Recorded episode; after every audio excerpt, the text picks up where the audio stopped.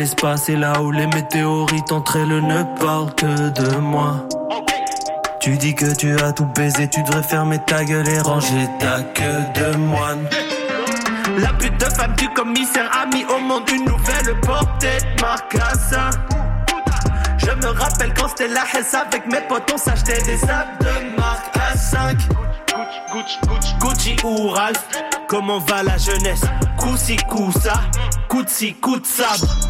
Les larmes aux yeux quand je pense qu'on me payait 300 eux. Ils voulaient des chiens, mais ils ont créé des jeunes qui croient en eux. Je crois en moi dur comme Madame Antior. Je les appelle morale pour me rejeter, j'habille Madame Antior. Pourquoi je vise si haut? Arriba. Arriba, arriba. Arriba,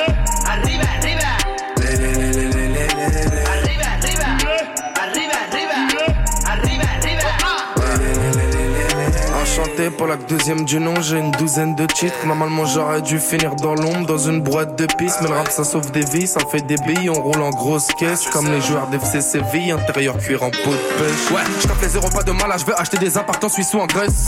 Milliers d'euros d'amende, sa mère la pute, j'irai les payer en pièces. Moi, ça tient la route comme la Tesla, rapidité comme la Testa. Rosa petit conquesta, pose ça comme me. Wow, sur un coup de tête, tu as ex les bains, c'est les cités d'or comme Esteban. Tu parles beaucoup, cousin, béton. Ici, soit on t'aime bien, soit baisse tes morts. On est focus, l'appareil est focus, les condés dans le focus qui nous mal. Terrain de ton check, t'en as 500 E par jour, enculé, c'est un terrain. Bonjour et bienvenue à une toute nouvelle session live sur les ondes de CISM. Émilie Brisson micro. Je suis très heureuse de vous retrouver cette semaine en compagnie de mon émission, de mon invité, Laurent San. Bonjour, comment vas-tu? Allô, ça va super bien. Et toi, comment ça va? Ça va? très bien, merci. Après ce, ce petit quiproquo. Mais bon, depuis euh, quelques semaines maintenant, vous le savez, la session live s'est convertie plutôt en session d'écoute et on a la chance, euh, chose rare à la radio, d'écouter des albums au complet avec les artistes qui les ont réalisés, qui les ont pondus, ces, ces albums-là. Alors, euh, c'est ce qu'on va faire ce soir. On part ça avec le deuxième album de Laurent San, Musivision, que je le précise, vous avez la chance d'écouter en puisqu'il sort officiellement demain.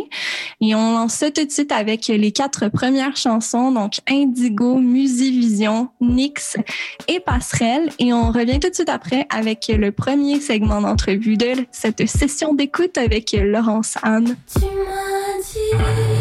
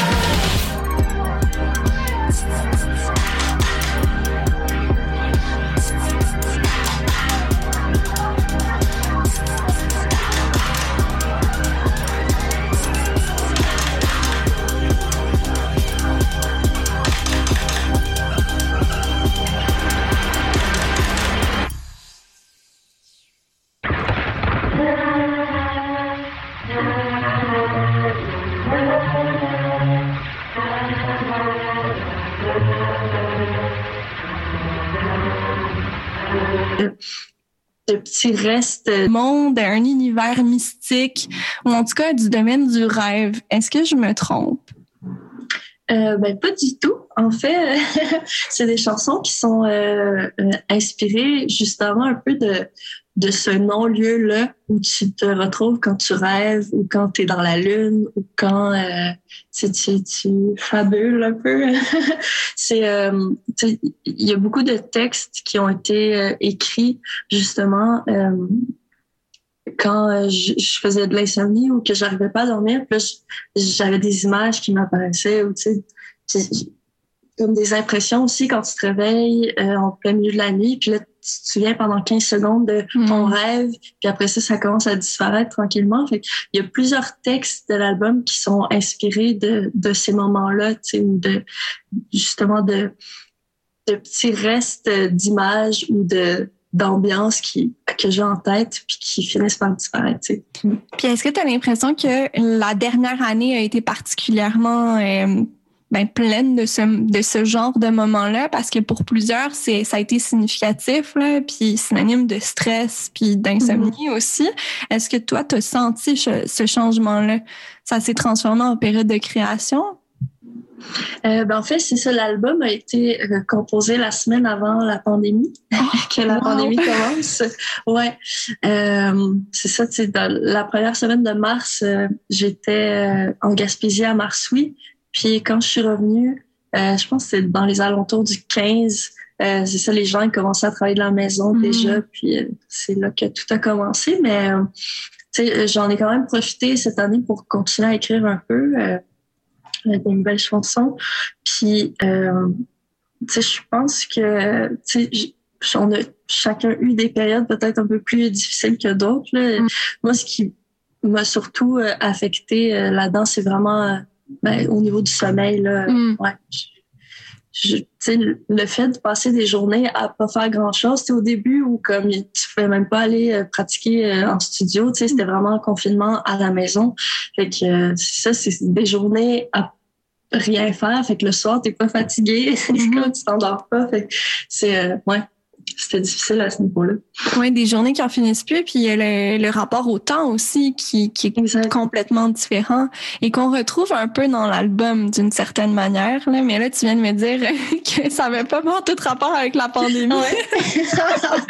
ben, quoi qu'il y a une chanson en espagnol sur l'album, puis c'est la seule qui a été composée pendant la pandémie. Puis justement, le texte fait un peu référence à, à le fait d'être enfermé, tu sais, euh, c'est ça, que ce soit euh, dans la maison ou se sentir enfermé à l'intérieur de soi. tu sais. Mhm. Oui, puis tu fais bien de le préciser parce que je pense que ce n'est pas tous les auditeurs qui parlent espagnol. Donc, Mhm. mais d'où ça vient, là, ben, on va se lancer. C'est la, c'est la, dixième, la dixième chanson de l'album, donc euh, Pararos. Euh, Et Mhm. puis, euh, c'est d'où ça vient cette inspiration-là d'écrire en espagnol?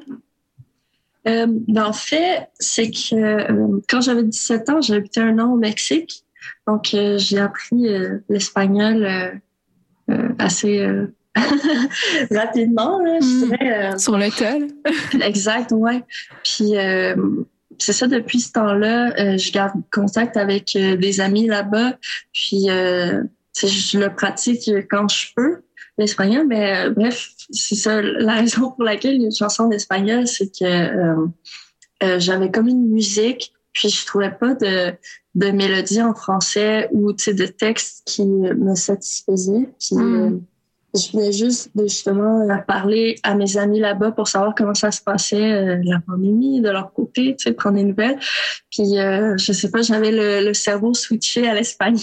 Je- j'ai- commencé à, à écrire des paroles, puis à essayer. Puis c'est comme si ça, ça allait de soi, tu sais, le- la musique et euh, le texte en espagnol, ça fitait vraiment bien ensemble. Mhm. Puis il y a ce Mm. côté aussi de la distance, finalement, qu'on essaie de, de connecter avec des gens qui sont si loin de nous. Comme tu Exact. essayais de faire avec tes, tes amis au Mexique. Mhm. Puis tu sais, c'est des, des gens qui suivent mes projets depuis le début. Puis je trouve ça le fun de comme créer euh, une chanson dans une langue qu'ils peuvent comprendre puis apprécier. Peut-être un autre album à suivre en espagnol au complet? Ah, ah, Qui sait? on lance ça, peut-être que ça viendra. Et puis, cet album-là a été euh, a été préparé, concocté avec euh, une myriade de collaborateurs, on dit de choix, euh, pour ne nommer que David Marchand, Ariel Comtois, Félix Petit. euh, il y a eu aussi euh, Jesse McCormack. Pourquoi est-ce que Mhm. tu as voulu t'entourer de ces gens-là? Puis surtout, qu'est-ce que ça a changé dans le processus de création de cet album-là? Euh, oui, ben en fait, avec euh, Musivision, j'avais envie euh, d'essayer une méthode différente du premier album. Puis j'avais en tête des arrangements vraiment plus précis.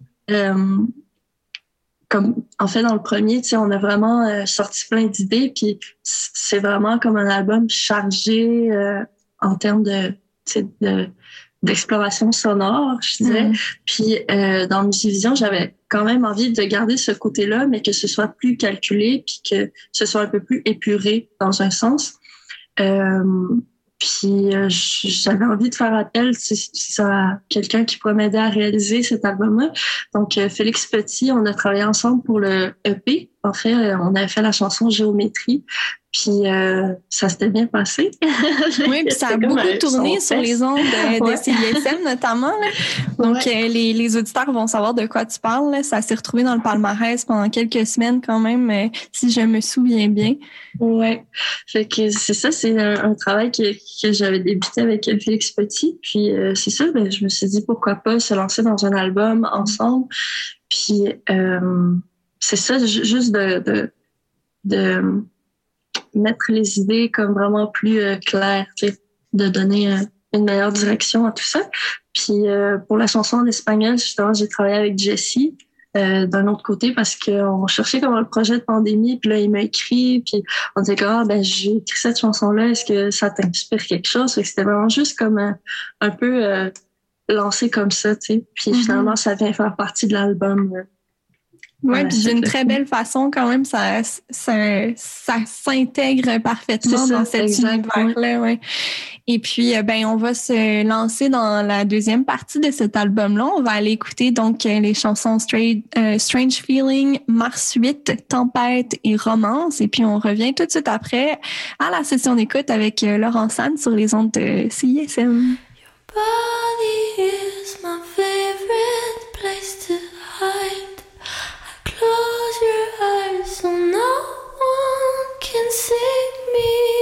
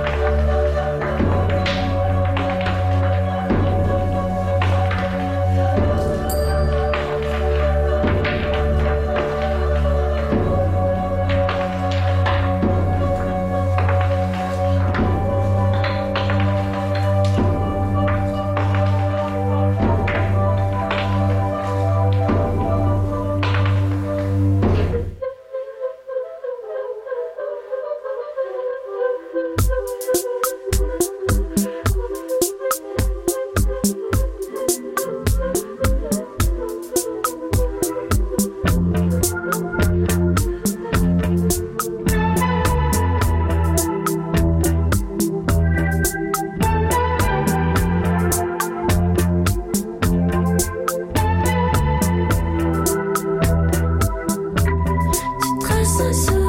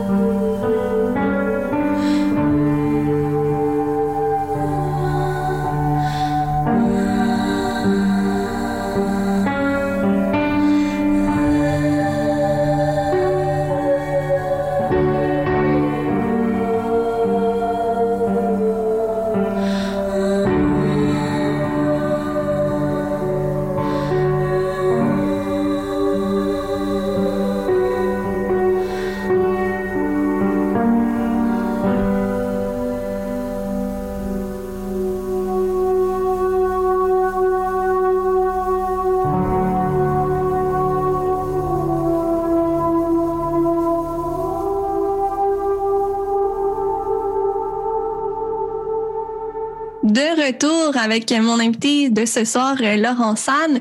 J'aimerais qu'on parle un peu de l'esthétisme, puis surtout du côté visuel de cet album-là, parce que pour ceux qui ne le savent pas, la pochette déjà est magnifique. Euh, c'est une œuvre d'Alexis Préfontaine. Et puis il y a les clips aussi de cet album-là. Mon Dieu, qu'est-ce qui, s'est passé? Alors euh, pour ceux, euh, donc euh, la chanson Indigo, le clip a été réalisé par Matthew Rankin et il est sélectionné pour faire partie du gros tournoi des clips des rendez-vous du cinéma québécois, donc qui a lieu en ce moment. Vous pouvez voter si ça vous intéresse pour les chansons, les clips en fait des chansons qui sont en en sélection. Donc, c'est euh, c'est du 17 avril au euh, 6 mai et puis le vote est public. Donc, euh, bravo pour, euh, pour ce côté-là. Qu'est-ce qui t'a inspiré? Est-ce que tu as fait partie, j'imagine, oui, du, du processus de création? Euh, oui, ben, euh, on a. Ben, j'ai travaillé avec Juste du Feu, qui est une agence euh, de euh, création, ben, création de, de- de- d'idées, euh, Mhm. de, de direction artistique, euh, name it, la production. Puis, euh, en fait, on a, euh, ils ont eu l'idée de faire appel justement à, à Matthew Rankin, euh, qu'on connaît pour le film euh, de 20, euh, de 20th Century. Euh, puis, euh, euh, on a beaucoup discuté ensemble, puis euh, je me suis beaucoup aussi inspirée de, de ce que lui ressentait euh, en écoutant la chanson. Mhm.